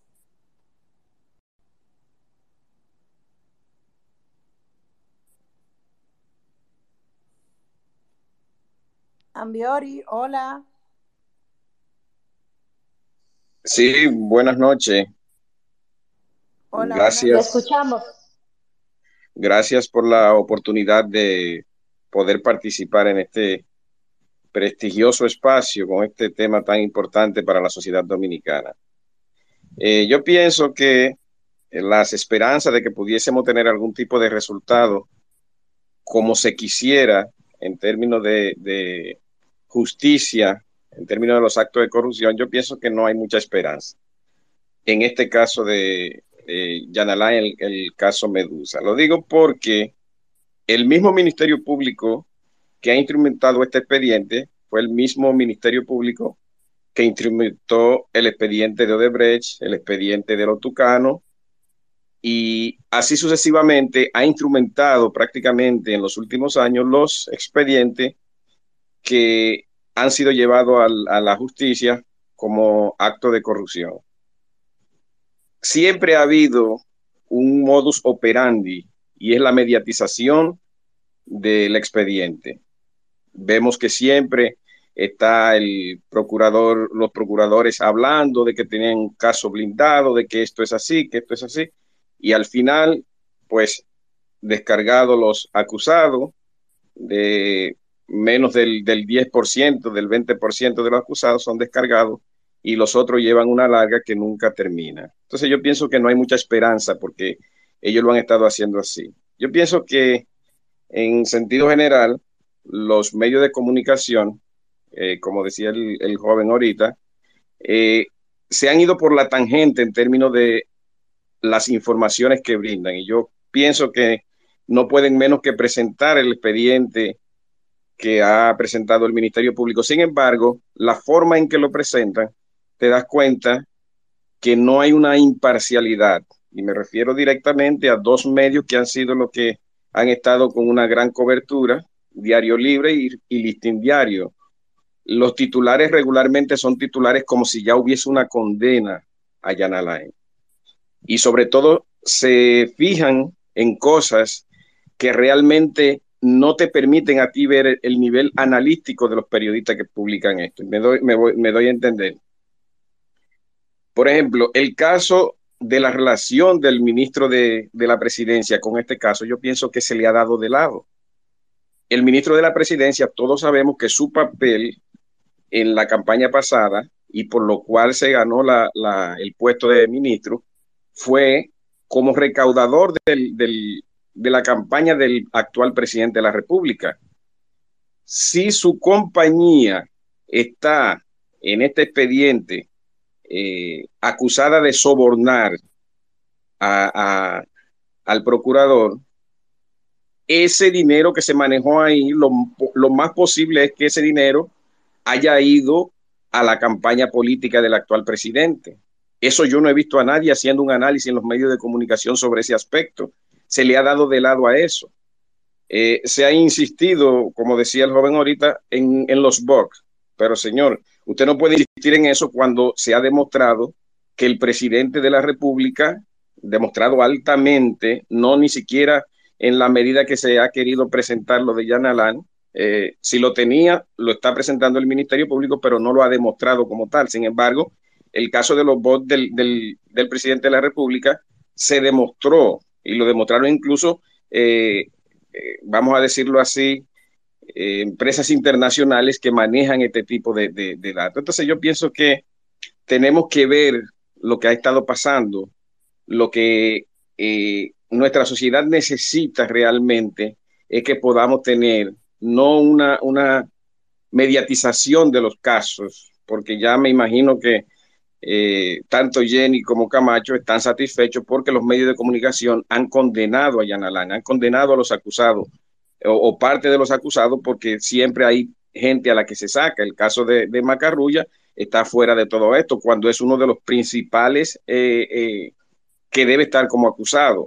La negociación con Cano es, una, es un desastre porque se supone que usted es el, el uno del brazo ejecutor de las acciones que se le acusa a Jan Alain y entonces se negocia con usted. Yo me pregunto, ¿qué hubiese sido si Jan Alain pide negociar y entonces en vez de, de, cualquier otra cosa imputa a Cano? ¿Qué iban a hacer? Entonces yo pienso que no, Cano debió estar, si se quería negociar con él, se pudo haber hecho sobre la base de quizás rebajar la pena que pudiera tener, pero no dejarlo fuera totalmente del expediente. De manera que no creo que haya mucha esperanza en que podamos tener lo que realmente el pueblo el pueblo realmente quiere. Muchísimas gracias por la participación. Gracias a usted, señora Ambiori, gracias. Debo aclarar dos cosas. Eh, lo primero es que, aunque sí hay personas, hay fiscales que trabajaron en la gestión pasada, que están en esta gestión creando algún tipo del expediente, no es cierto que los fiscales de este Ministerio Público han sido los que han creado el expediente, los expedientes viejos que no han tenido eh, ningún tipo de satisfacción a la opinión pública eh, de parte de las acusaciones que han brindado los jueces. Y segundo, este espacio es un espacio para comentar específicamente lo que dice la acusación del expediente del caso Medusa, decir que fulano recibió dinero, puso dinero para la campaña, que fulano tiene eh, eh, voz en el trabajo, no es un trabajo de nosotros porque eso es especulación. Nosotros estamos aquí es para hablar sobre ese expediente y escuchar lo que ustedes tienen que decir, que también son comentarios que nosotros eh, respetamos y damos la libertad de, de, que se diga. Pero esa parte creo que era bueno que la aclarara. Yudelka. Sí. Yudelka. Sí, te escucho. Sí, sí, con relación a, a, a, a, excluir a Cano de la acusación Medusa, es una estrategia de Jenny, porque Jenny eh, eh, eh, viene trabajando con el sistema americano, porque Jenny lo que está es negociando, y lo que quiere es que, que cierta persona que tiene información que pueda dar con una condena de Jan Alain, ella negocia con esa persona porque no le interesa a esa persona, lo que le interesa es un objetivo. ¿Quién? Jan Alain y un grupito que fueron los que más se beneficiaron, aunque en el caso de Cano también se benefició, pero ella quiere que esta persona sea un testigo clave de la acusación para obtener una condena. Bueno, el Ministerio Público sus razones habrá tenido, pero sí ha sido muy cuestionado el caso de que una figura como Cano eh, no esté y, y, no figure dentro de, de, los acusados en el expediente. Que, que, que, no podemos especular, pero eso es totalmente condenatorio, porque algo tiene que pasar con él, tú sabes. Bueno, le ha ido mejor que a Girón, eso sí, nos hemos dado cuenta. Incluso Jenny, Jenny viajó a España, Jenny viajó a España y, y, y conversó con Cano. Cano le dio, incluso la, la, la, eh, la información que le dio Cano eh, eh, trajo como consecuencia que se incautaran eh, los últimos bienes que se incautaron, tales como villa, apartamentos, terrenos, y incluso se, se, comenta, se comenta de que ya Cano está en libertad porque Cano es ciudadano español, se casó con una, eh, su esposa es española y se dice que ella está en libertad, que anda en la calle. Eso es no, no, deja, no deja de, de, llamar la atención y de causar quizá una que otra indignación en la ciudadanía eh, el caso de que él no esté como uno de los acusados en el expediente, por más que haya este, colaborado con, con las autoridades. Eh, el tema de, la colaboración no es nada, nada nuevo. Últimamente lo hemos visto mucho en los últimos casos de corrupción administrativa y de acusaciones que, que ha hecho el Ministerio Público, pero este, no deja de llamar la atención que este señor no haya estado dentro de, de los 63 acusados. Eh, bien, vamos a dar paso al señor Goris. Bueno, ya no lo veo por aquí. Vamos a darle eh, paso al señor Jan, que lo tenemos aquí en, en la lista. Muy bien, gracias. Eh, buenas noches nuevamente para todos. Yo quiero puntualizar algunos temas que han ido saliendo que me parece importante eh, abordarlos. Y una de las cuestiones es la, la falta de, de institucionalidad en el país y que es lo único que hizo posible o que presuntamente hizo posible las cosas de, de las que se le acusa al ex procurador y compartes. Es decir, esas cosas que, que pasaron no hubiesen sido posibles sin la complicidad de la Cámara de Cuentas y de la Contraloría General de la República, porque no es posible que todas estas cosas presuntamente ocurrieron y que en ningún momento miles de millones de pesos mal utilizados, eh, cubicaciones eh, que se pagaban sin haberse hecho realmente, etcétera, entre otros, otras imputaciones, no hubiesen ocurrido si la Cámara de Cuentas y Contraloría General de la República hubiese hecho su trabajo. Es decir, que ahí hay un tema de complejidad y complicidad de varias instituciones del Estado que se deben establecer responsabilidades, porque es el mismo fenómeno que ocurre casi en cada caso. La falta de control y de institucionalidad. Eh, una entidad como la Procuraduría General de la República, la Cámara de Cuentas, tenía toda la facultad para, auditarla, pero también la Contraloría. Habían cosas que tenía que controlar que no lo hizo. De ahí eh, necesariamente que existe esa falta de institucionalidad y la falta de control a nivel general en el Estado Dominicano, lo que da eh, cabida a que este tipo de cosas pase. Ahora bien, Establecido eso, quiero referirme al hecho, había un colega eh, abogado que establecía eh, su falta de, digamos, de acuerdo con que Cano Saxo, Saco, perdón, Miguel Cano Saco, haya sido, digamos que excluido por el momento del expediente. Y hay que establecer lo siguiente.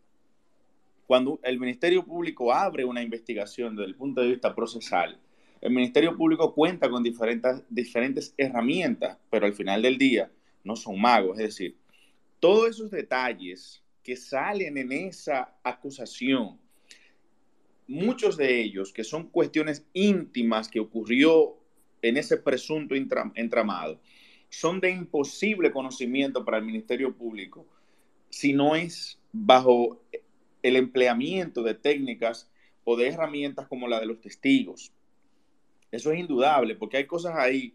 Si usted y yo nos reunimos y yo le doy a usted un millón de dólares en efectivo y no hay rastro alguno de ninguna de esa transacción más que lo que usted y yo hablamos, si no lo dice usted o lo digo yo, no hay forma de que nadie lo sepa.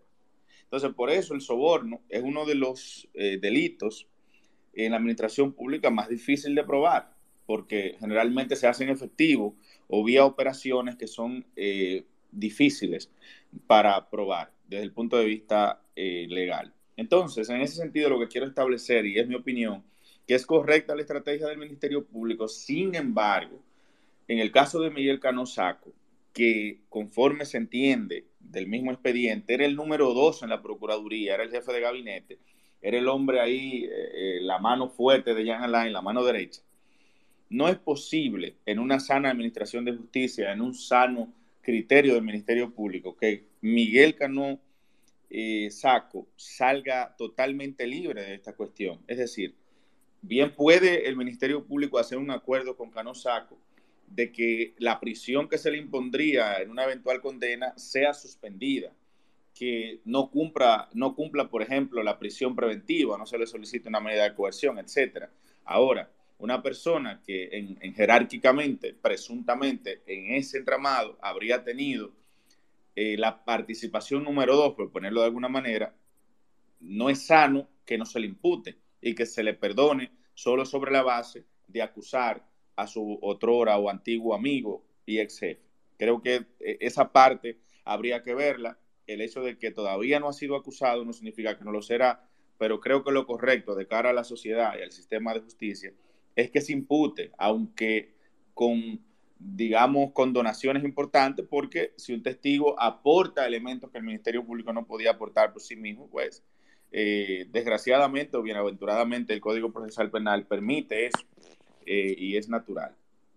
Eh, alguien preguntaba sobre el decomiso de los bienes y bien decía Ramón, más Ramón Benzán, que la única manera es una sentencia que ordene el decomiso de los bienes y eso es una cuestión que desde el punto de vista del tiempo, eso puede llevarse, que una sentencia sea firme, si deciden incluso ir al Tribunal Constitucional.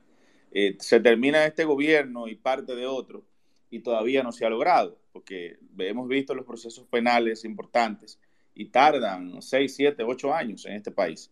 Entonces es una cuestión que tardará muchísimo tiempo. Y cierro esta participación con lo que son las condenas sociales, señores, a las que una dama se refería, que la sociedad condenó y que ya esa no lo quita nadie. nadie. Nosotros entendemos que sí, que hay corrupción y que hay cosas que son evidentes, pero las condenas sociales son muy peligrosas porque son muchas las injusticias que se cometen con condenas sociales y son muchos los inocentes que socialmente están condenados, pero que no, no, no, no me refiero a este caso, sino en general. Yo creo, creo en el sistema de justicia que deben probarse las cosas en los tribunales y establecerse condenas. Es cuanto y espero que haya sido de utilidad. Gracias, Jan. Eh, pasamos ahora con Jesús. Jesús, buenas noches.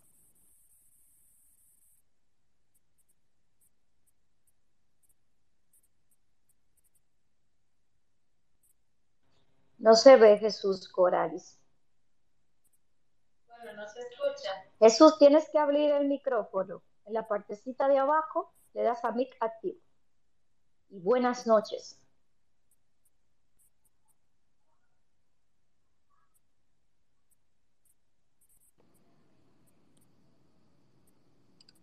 Bueno, damos paso a Samuel. Samuel, hola, buenas noches.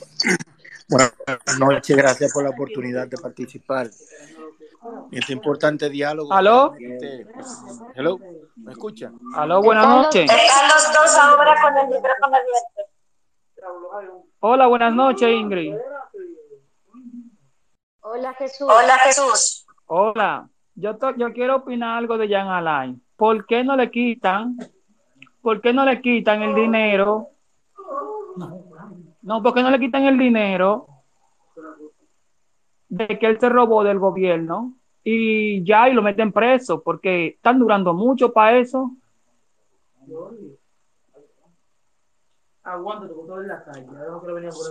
¿Aló? Muchísimas Muchísimas gracias gracias Jesús. Jesús. ¿Y buenas? Adelante Samuel. Ok, gracias por la participación. Eh, realmente, con respecto a lo que es la negociación que hace el Ministerio Público con ciertos eh, implicados, eh, hasta cierto punto eso le ha dado un poco de luz a los tantos casos que, que realmente el Ministerio Público ha tenido que sobrellevar en estos, en estos últimos años que, no había por dónde cortar. Entonces, de alguna manera, el Ministerio Público atado de, por todos lados, debió verse en la obligación de este tipo de negociaciones porque es la única forma de, arrojar luz. Si, si realmente Cano no, no dice nada, pues el, el, el caso Medusa se hubiese caído. Es simplemente eh, así. Entonces, hay veces que para, para, para culpar al, al, mayor, porque realmente el, el, del, el de la cabeza es, es Jean Alain. Y, y, él, si él, si él no comete errores en su administración, pues Cano tampoco hubiese cometido, porque era la segunda cabeza. Entonces, si tú, si la, si la, si la, si el, el primer incumbente de una oficina es corrupto, pues ¿qué será de los que le siguen? Porque usted tiene que cooperar con el ejemplo. Y, y en eso también el Estado y, y, la ciudadanía debemos empoderarnos a que realmente necesitamos filtros, como en el caso de la Cámara de Cuentas, que sean, que sean personas honestas, que vayan a, hacer su trabajo en bien del, del, del, del, pueblo dominicano.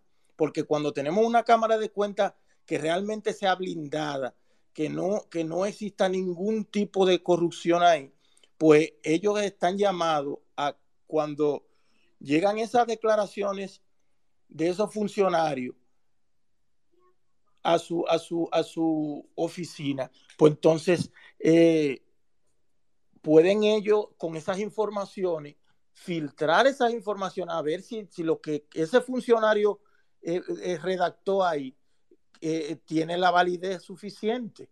Entonces, es eh, igual, ¿qué hace el Ministerio Público construyendo? Quien tiene que construir eh, obras públicas.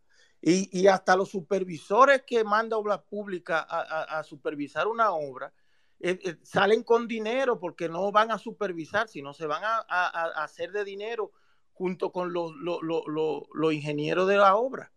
Entonces, todo ese tipo de cosas, el, el, el, el pueblo dominicano debe estar velando porque eso podamos superarlo, que los filtros que están llamados a, a, a, a darle calidad a la, a la, obra y lo que está llamado a que no haya corrupción, como el caso de la Cámara de Cuentas, se mantengan con la honestidad suficiente. Hasta aquí mi participación. Muchísimas, Muchísimas gracias, gracias, Samuel. Samuel. Eh, bien, Indira, Benzán, Yudelka, Helen, eh, ¿algo más que ustedes quieran agregar? Eh, estamos llegando ya a la parte final de este espacio. Gracias a todos los que por más de una hora han estado aquí con nosotros eh, hablando y debatiendo sobre este tema. Yo creo que volver a recordar lo que se decía al principio. Eso es una acusación que hace el Ministerio Público. El Ministerio Público es quien tiene que demostrar que todo lo que dicen esas dos mil, más de dos mil páginas es cierto. Mientras tanto, la presunción de inocencia, Jan Alain no hizo nada de eso. Exacto, son 12.000 12.275 páginas, eh, de las que ya desde el, desde el fin de semana se ha venido hablando sobre los elementos. Todo, todo lo que está ahí es una acusación. Ahora se va dentro de este proceso lo que es una apertura a juicio, que ya está en manos de un juez que decidirá fecha y que ya iremos viendo el transcurso. Ahora falta la parte de los acusados, que son 63. Recordamos que son 41 personas físicas y 22 empresas. Y pues ya en los tribunales van a demostrar eh, su inocencia, la inocencia que Así mismo, así mismo es, Coralis, y recordar precisamente con palabras del Ministerio Público que plantean en este documento de acusación que ahora viene una prueba bastante grande, como señalan ustedes, de comprobar y pues demostrar que todo lo que se dice ahí es cierto y lo tienen muchísimo más grande el compromiso porque se trata de un documento, de una acusación, de un caso que ellos mismos han catalogado y han tildado como el más complejo y grave de corrupción que el órgano acusador ha investigado hasta la fecha. Yo pienso que también, Adelante, Indira, perdóname.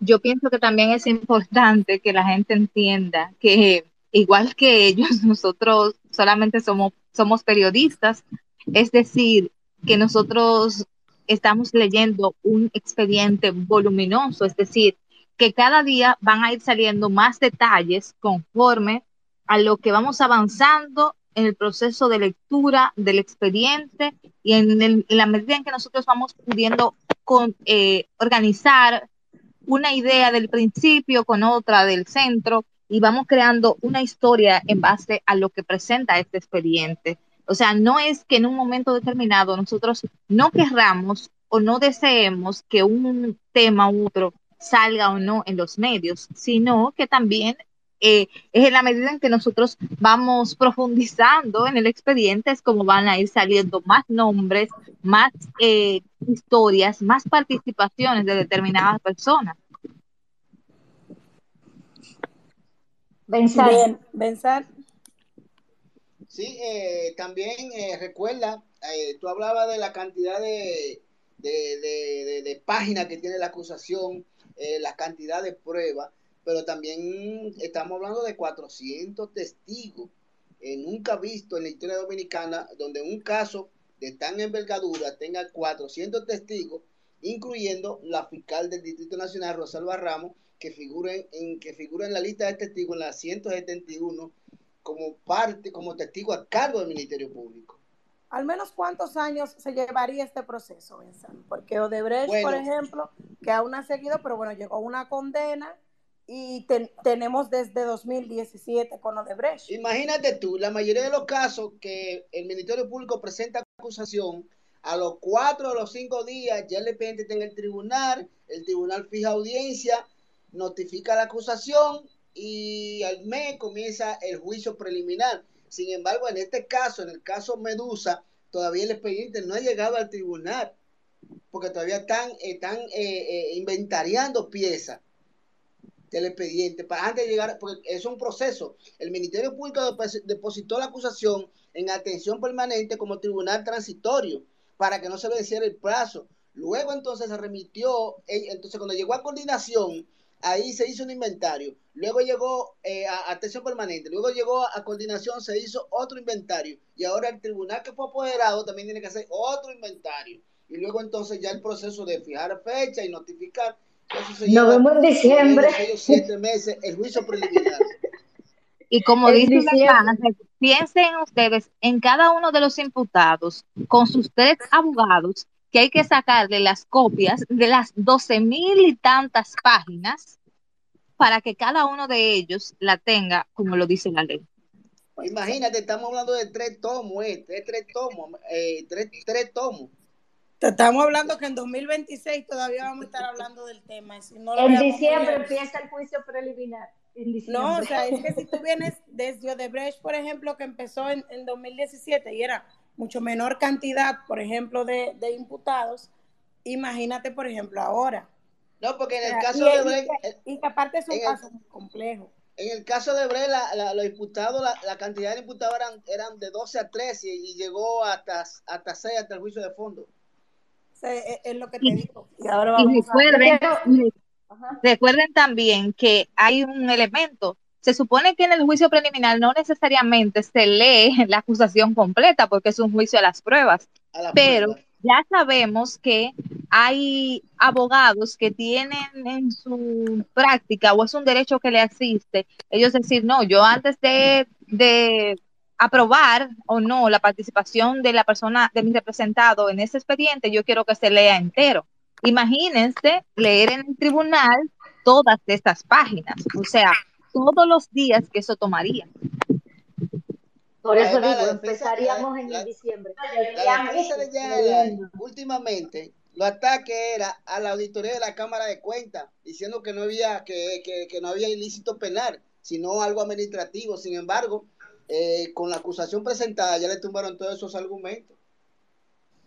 Cora, antes de, de cerrar, me gustaría si hay algún miembro eh, de la Fiscalía del Distrito Nacional o ha llegado algún miembro de la Fiscalía Nacional ha salido aquí un, grito de que debe pasar algo con Rafael Saco Cano y creo que es un mensaje que también debería llegar a la Procuraduría. Yo sé que ellos no suelen informar las acciones que dan, pero la justicia independiente, el Ministerio Público independiente, dentro de las acciones también debería de que el pueblo vea que con esta persona también pasó algo y cuando digo pasó algo hablamos de prisión, hablamos de eh, una medida que devuelva parte o que devuelva todo lo que se cogió del Estado Dominicano, porque es igual de culpable que Jan Alain Rodríguez, según el expediente. Sí, según el expediente, quien lee la acusación sí se pregunta, pero ¿cómo este, este señor está, está fuera? ¿Cómo no fue incluido ni siquiera en el número 64? Pero bueno. Y mira, Coral, el momento más esperado es cuando, cuando le toca el turno a Cano declarar por videoconferencia cuando esté señalando e imputando las acusaciones, imputándole y señalando allá en el aire de todas las acusaciones que él colaboró con él. Bueno, esperemos. Igual el, el, el, sentir, el sentir de una parte de la sociedad que por lo menos sí lo ha expresado es porque este señor no fue incluido, aunque haya dicho lo que haya dicho, aunque lo haya delatado todo lo que haya delatado. Pero bueno, vamos que, que todavía estamos en camino de, de este proceso. Señores, buenas, eh, buenas noches. Muchísimas gracias por haber estado con nosotros. Será hasta otro espacio. Y bueno, pásenla bien. Bye. Bye, hasta la próxima. Buenas noches. Bye, buenas noches.